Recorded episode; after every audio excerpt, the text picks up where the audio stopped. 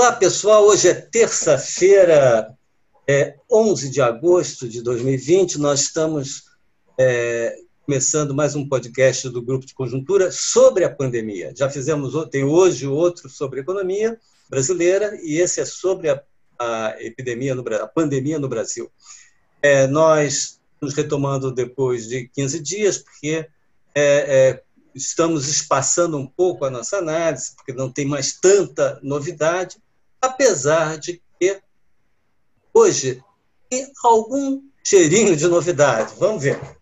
É, eu vou fazer aqui uma análise, é, vou compartilhar aqui os slides é, é com, com, dados, é, mas é, quem não tiver, quem tiver apenas ouvindo, poderá depois ver esses números no arquivo que, é, que segue no link.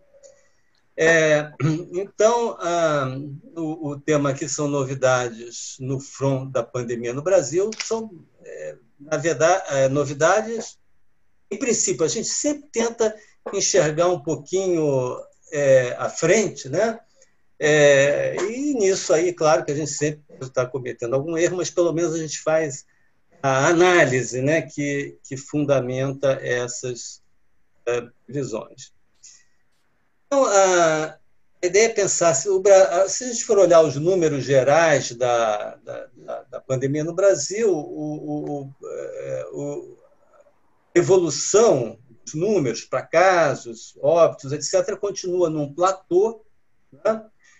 mas a, gente, a ideia é ver se tem alguma coisa por trás desse platô. Então, é, eu vou aqui, no, no caso, usar uma variável só, que é o número de óbitos diários, em média, médias móveis de sete dias, e vou fazer aqui uma decomposição dos dados nacionais por unidade da federação. Para interpretar é, essa tendência, eu vou classificar aqui as unidades da federação, fases da pandemia. Até aqui, nenhuma novidade, isso aí tem saído muito na imprensa, né? Mas eu queria chamar a atenção aqui que nós vamos é, usar aqui critérios de classificação que são cruciais para entender a evolução da pandemia. Aí a gente vai usar aqui critérios um pouco distintos dos divulgados do consórcio de veículos de imprensa. Vou explicar é, por quê. Quando a gente está olhando, eu botei aqui um gráfico, quem não estiver assistindo pode ver depois, um gráfico sobre a evolução da, da, da epidemia no Amazonas, estado do Amazonas, só para exemplificar o que eu quero dizer. No Amazonas, como todo mundo sabe, houve, uma, é, é, houve um fenômeno muito parecido com o que aconteceu na, na, na Europa, né? uma disparada né, no número de óbitos diários até um pico e depois houve uma, uma queda bastante acentuada. Né?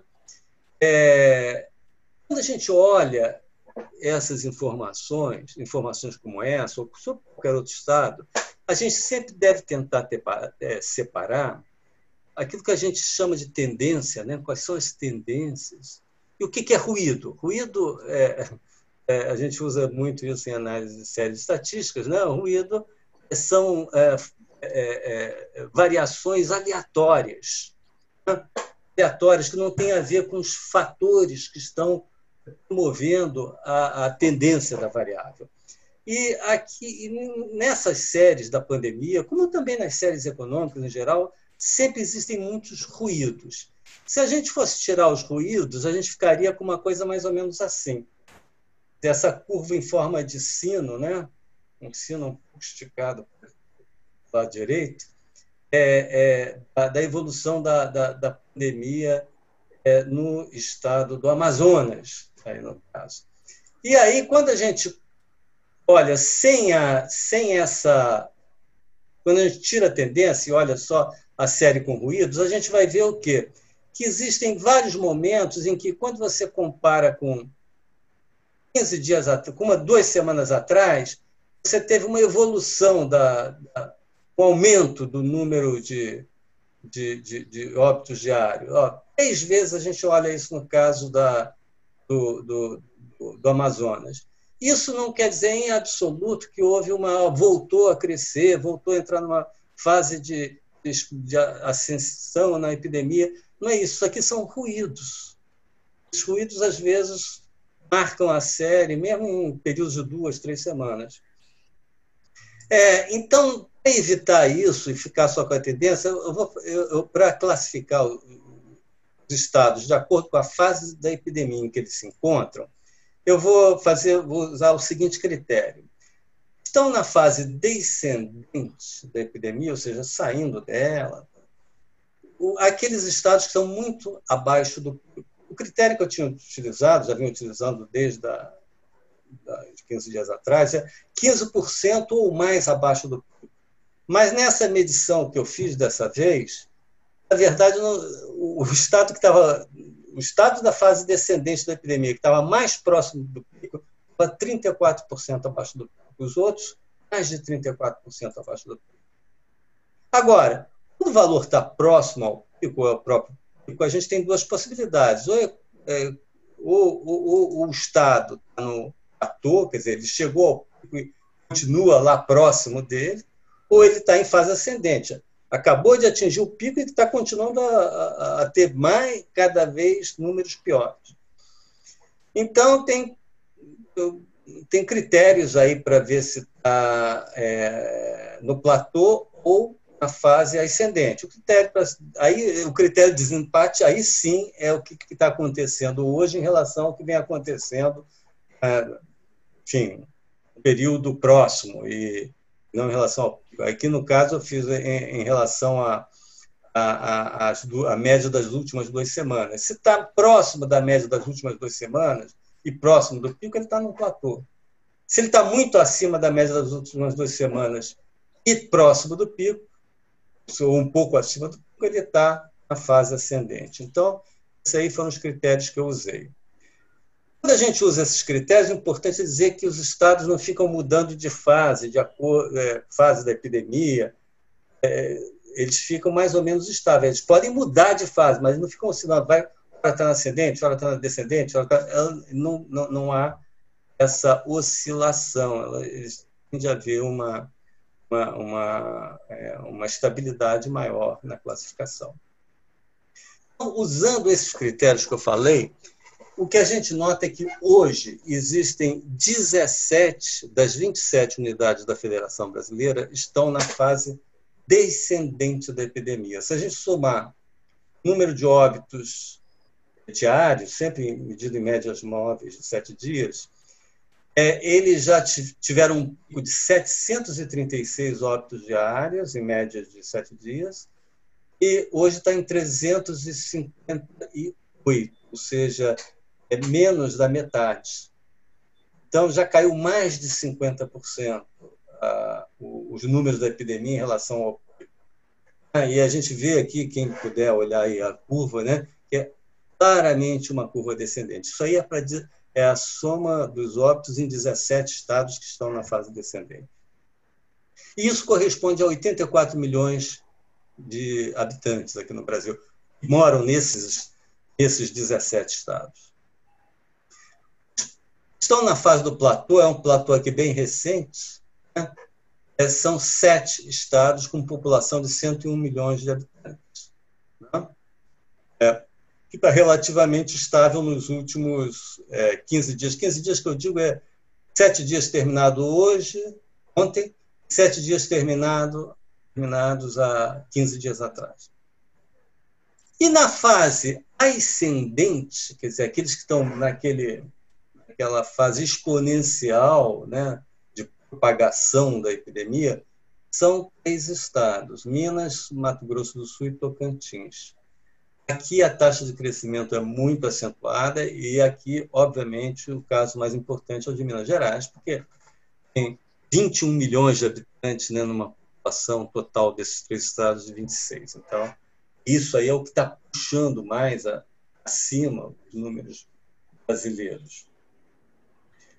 Para encerrar aqui esse comentário, deixa eu então fazer aqui uma comparação do que está acontecendo agora com o que a gente viu é, há, há 15 dias atrás e há semanas atrás.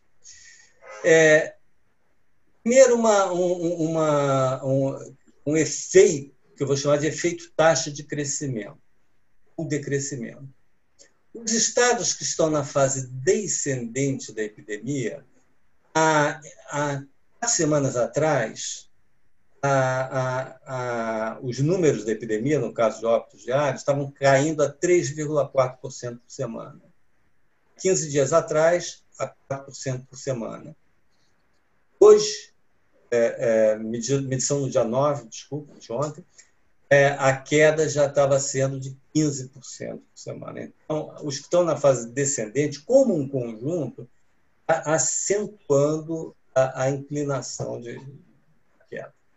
Os que estão na fase platô, não é bem platô, é um platô, é sempre uma coisa mais ou menos aproximada. Que estão hoje na fase platô, há, dias, há 30 dias atrás estavam e há 15 dias atrás estavam tendo um crescimento de 7% ao ano do número de óbitos, agora, agora nessa última medição, 2,2%. E os que estão na fase ascendente ainda estão com taxas muito elevadas de crescimento do número de óbitos. 27% há, há semanas atrás, hoje é 32%. Mas é um grupo menor. Então, é, é, isso aí tem a ver com o que eu chamo de efeito composição é, que é, há quatro semanas atrás eram 10 estados na fase descendente, 15 na fase ascendente, dois no platô. Hoje são 17, não mais 10, mas 17 na fase descendente e apenas três na ascendente, sete no platô. Então, é essa composição, quer dizer, a gente mostra que uma parte crescente do Brasil está indo ou para o platô ou para a fase descendente da epidemia. É, e é, se a gente for olhar as mudanças que ocorreram recentemente, uma tabelinha aqui para quem estiver vendo, eu botei aqui em azul é, é, quem melhorou de posição e em amarelo quem piorou de posição. Vários estados passaram, melhoraram, passaram de ascendente para platô, platô para descendente, etc.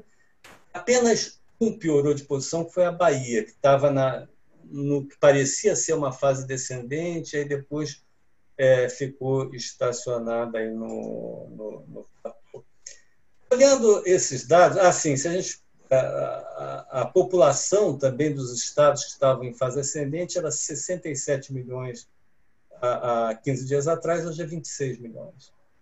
Então, olhando esses dados, a impressão que dá é que, é que existe uma, uma tendência mais ou menos consistente quando a gente olha os dados abertos de, do país caminhar para a saída da, da, epidemia. Como atualmente ficou muito pouca gente, muito poucos estados, muitas unidades da federação na fase ascendente da epidemia, é, há uma chance grande, a meu ver, de que nós finalmente comecemos agora a descer daquele platô, comece a entrar para o país como um todo, à medida que é, é, que se confirme essa essa tendência aqui, que a gente passe a entrar numa fase é, declinante da epidemia para o país como um todo. É, esse nosso platô foi muito longo, né? mas finalmente parece há uma chance. Né? Essa epidemia eu não me arrisco a afirmar nada, mas há uma chance grande de que a gente esteja. É, a gente vai começar agora a entrar na fase declinante da epidemia. Tomara que seja assim. É, Comentários. Francisco, uma, quando a gente olha um pouco teus gráficos, a gente vê que é, o predominante é você ter um pico e depois entrar na fase descendente. Quando a gente vê o platô, a gente se pergunta se isso não é, é um, um, problema de agregação. Se aquele, por exemplo, no estado de São Paulo, um estado com 45 milhões de pessoas, que tem a capital uma dinâmica e agora está tendo uma dinâmica no interior, se fazendo uma desagregação é, desse setor, desse, basicamente tem 101 milhões de pessoas que estão dentro do que você eh, está dizendo que está dentro do, do platô. Será que, fazendo uma desagregação, encontraríamos curvas mais parecidas com o que é típico? Tá? Ou seja, não é, que, é, é mais uma pergunta. Será que o platô é simplesmente o produto do efeito agregação que a gente tem? Que, que, que, o problema é que o Brasil é um país grande, então existem muitos Brasil e existem muitas dinâmicas sobrepostas quando a gente vê o platô. Acho isso uma questão interessante, Alicia. É uma questão a ver até pra, pra um pouco para trás e desagregando. Quanto mais você desagrega, eu acho que mais surge esse fenômeno que você está falando. Hoje, certamente, o platô, na verdade, é muito mais um, um fenômeno de agregação. Isso que eu acho que é interessante desagregar para tentar entender é, a, a evolução futura. Se já era assim antes, eu acho que é uma questão. Eu, na verdade, não, não, não. Isso aí foi uma coisa que a gente não investigou, mas eu acho que seria interessante. Acho que isso é um ponto. Sempre tenha sido isso, né? o efeito de ondas sucessivas, primeiro a capital, depois o Se bem que é, em alguns, é, em algum, por exemplo, na, na, na, em alguns nas cidades de São Paulo houve acho que um pouquinho de um platô, não muito. Na cidade do Rio, quando a gente olha, houve também esse é, é, esse movimento de, de sino, né? Então eu ser que você tenha razão, sim, Lixa. Eu acho que Hoje, certamente. Se ele tem sido sempre isso, acho que há checar. O outro comentário é que, independente, o que está sendo feito é um, uma análise estatística. A gente não está fazendo nenhum comentário sobre as causas desse movimento de sino. Não é simplesmente uma, não estamos dizendo que foi o isolamento ou foram é, alguma imunidade. Simplesmente o que é feito é um estudo estatístico, não? Eu acho que isso aí é uma das questões mais que mais intrigado, deixado mais dúvidas, né? É, é, recentemente, né?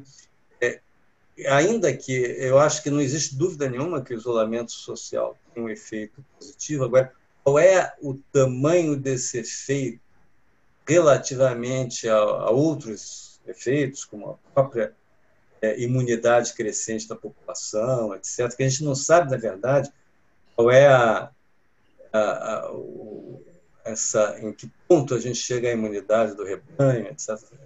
Enfim, isso aí é uma coisa que a gente ainda vai ter que ver. Porque é, é intrigante, por exemplo, que o Amazonas tenha tido esse comportamento que a gente viu aí, é, Houve, houve medidas, sim, mas foram bem mais isolamento social, mas certamente bem mais frouxas, não só do que na Europa, mas mesmo as medidas adotadas aqui no centro-sul do país. Né? Bom, é, queria fazer uns comentários, dois comentários, na verdade, a partir da, Bom, um comentário vai ser sobre uma concordância, vou desenvolver um pouquinho sobre o outro lado, uh, com, com a colocação do Francisco, uh, nesse sentido de que, a, de, apesar de a gente ter passado de tal bom tempo nesse platô, que na verdade é um resultado, apenas uma média de, eh, de trajetórias da epidemia no Brasil, cada, vez mais distintas, mas, enfim, resulta numa média, num número de mortos no Brasil como um todo, no agregado, que está há 70 dias, uh, oscilando, não é pouco tempo, 70 dias oscilando em torno de mil mortes. Agora, eu acho, concordo com o Francisco, que as indicações são cada vez mais fortes, no sentido de que a gente, em breve, finalmente estará abandonando esse platô. Eu já retomo esse ponto e entrando numa trajetória descendente, não para um conjunto já grande estado onde isso já está ocorrendo, mas no Brasil como um todo, como dado agregado Brasil. Ah, eu já retomo esse ponto. É, eu queria antes falar de um segundo aspecto, muito rapidamente, que é o seguinte: o Brasil ultrapassou é, no final da semana passada essa marca simbólica e triste né, dos 100 mil mortes, hoje deve passar de 102 mil mortes, um dado que vai sair hoje. E, e, e, esse dado chama atenção para uma coisa que eu acho que é importante a gente ter presente, que é o desempenho muito, muito negativo do Brasil nessa epidemia uh, em comparações internacionais. O governo chegou a dizer uma coisa inteiramente incorreta há pouco tempo atrás, que na verdade o Brasil estava bem porque medido pelo tamanho, eh, relativizando pela população, ou seja, fazendo aqueles famosos indicadores, mortes por 100 mil habitantes, mortes por um milhão de habitantes que está no meu, é, se teria um comportamento do Brasil que seria bom. O comportamento do... Aí eu fui ver os dados mais recentes da John Hopkins, que faz isso toda hora, e o dado que acabou de sair agora. É, e eles fazem o seguinte levantamento: em 167 países, em primeiro lugar, o Brasil, sabidamente, é o segundo país com mais mortes no mundo, logo depois dos Estados Unidos, os Estados Unidos com 160 quebrados mil, e o Brasil se aproximando de 102 mil mortes agora. Mas é claro que o Brasil tem, não, não, se pode ignorar o fato que o Brasil é o quinto país mais populoso do mundo. Os Estados Unidos é o terceiro. É, agora, o fato concreto é que, olhando outro indicador, que é o que controla a população, que é o que, é, que eu peguei da John Hopkins, é, eles pegam 167 países e, colocam, e o Brasil aparece em 11 como pior, dos piores casos, mortes por 100 mil habitantes. É, é, é, em 11 sendo de 167, sendo que desses, desses 11, dois têm que ser desconsiderados, na verdade. Porque o primeiro caso, o mais grave, entre aspas, é San Marino, que tem 42 mortes, mas tem 30, tem, tem 30 mil habitantes. Então dá uma taxa alta por, pela população. E o quarto lugar é Andorra, que tem 52 mortes até agora pela Covid mas tem 75 mil pessoas, é um país com 75 mil pessoas. Tirando esses dois casos que, não, sujariam comparação, então o Brasil não é um décimo primeiro, o Brasil é o nono. E logo a, a, abaixo do Brasil vem os Estados Unidos em oitavo. Só que o Brasil já colou nos Estados Unidos. Os Estados Unidos está com um pouco mais de 49 mortes por, por uh, eh, 100 mil habitantes, o Brasil está chegando lá, está 48 e só que o Brasil está tá com uma taxa diária de crescimento do total de mortes da ordem de 1% ao dia, e os Estados Unidos estão com 0,4% ao dia. Então, rapidamente, em dias, o Brasil ultrapassará os Estados Unidos e assumiremos o oitavo posto, quando a gente exclui Andorra e San Marino.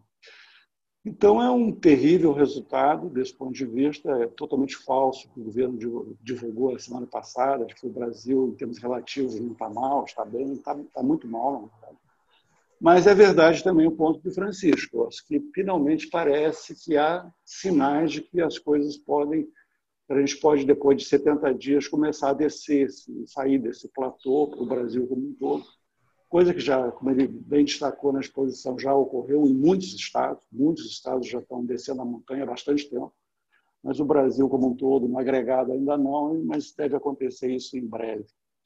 Uh, o fato, uh, o que eu queria destacar de positivo na coisa recente, embora a gente ainda esteja, esteja nesse platô dos mil mortos, é que é, um temor que todos nós tivemos algumas semanas atrás, que era um forte aumento do número de casos que teve a partir do final de junho, a vir acompanhado de um aumento, com uma pequena defasagem, um aumento de número de mortes, novas mortes, não se confirmou. Isso é uma notícia é, muito importante. Nós saímos de 25 mil mortes, ali que a gente estava em junho, para 46 mil Agora estamos recuando para um pouco menos de 44 mil, estamos já a, a, começou a arrefecer o número de novos casos diários, em média de, média móvel de sete dias, e nada disso provocou uma alteração relevante no platô. O que significa que esse aumento no número de casos, que na nossa metodologia a gente trabalha com a defasagem de duas semanas entre novos casos e novas mortes, esses novos casos que aumentaram muitíssimo de 25 mil para 46, agora para pouco menos para perto de 44 mil ao dia, não afetaram esse platô.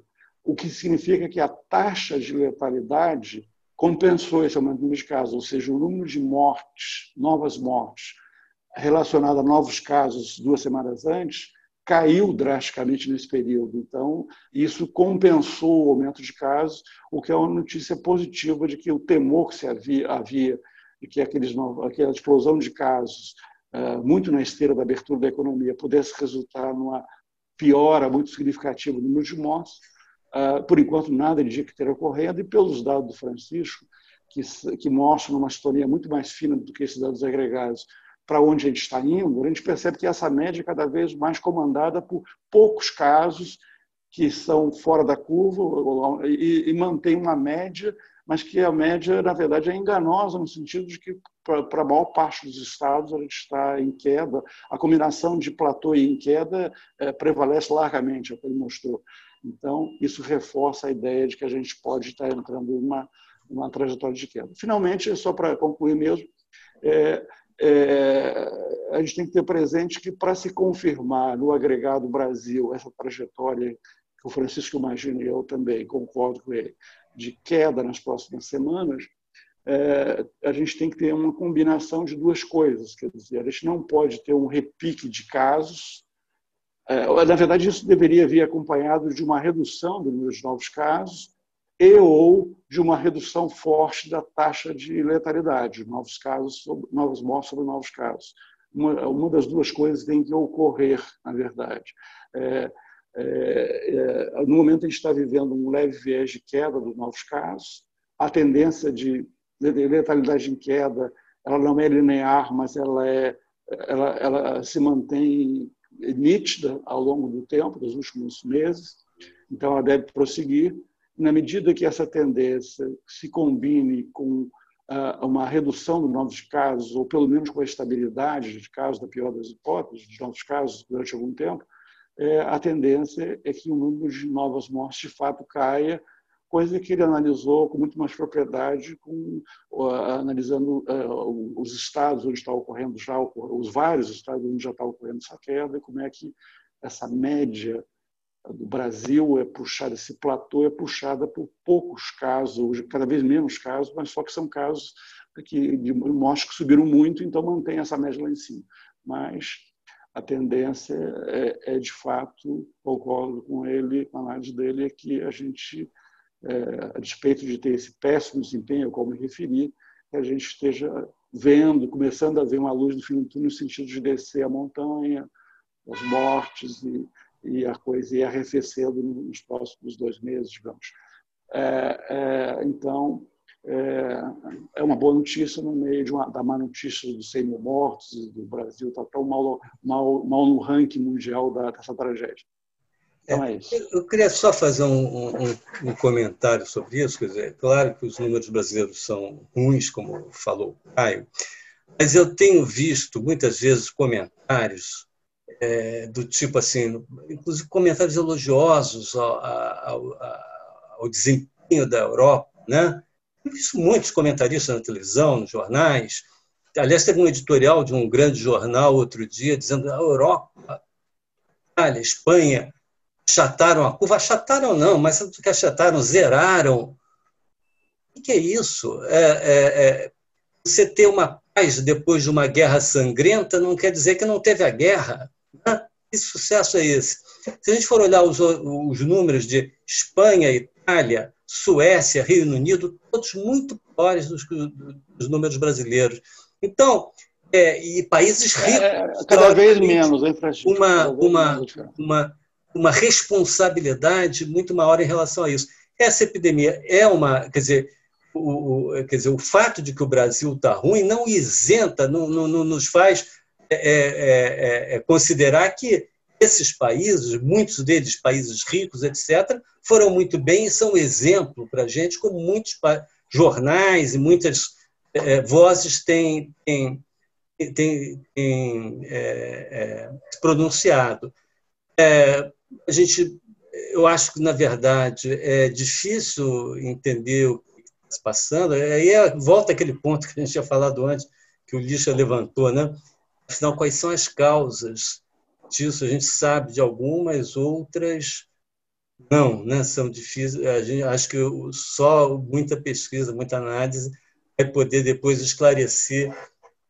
É, e também, quer dizer, a gente está, na verdade, no, ainda no meio do processo, a gente não chegou no final dele para poder ter um diagnóstico é.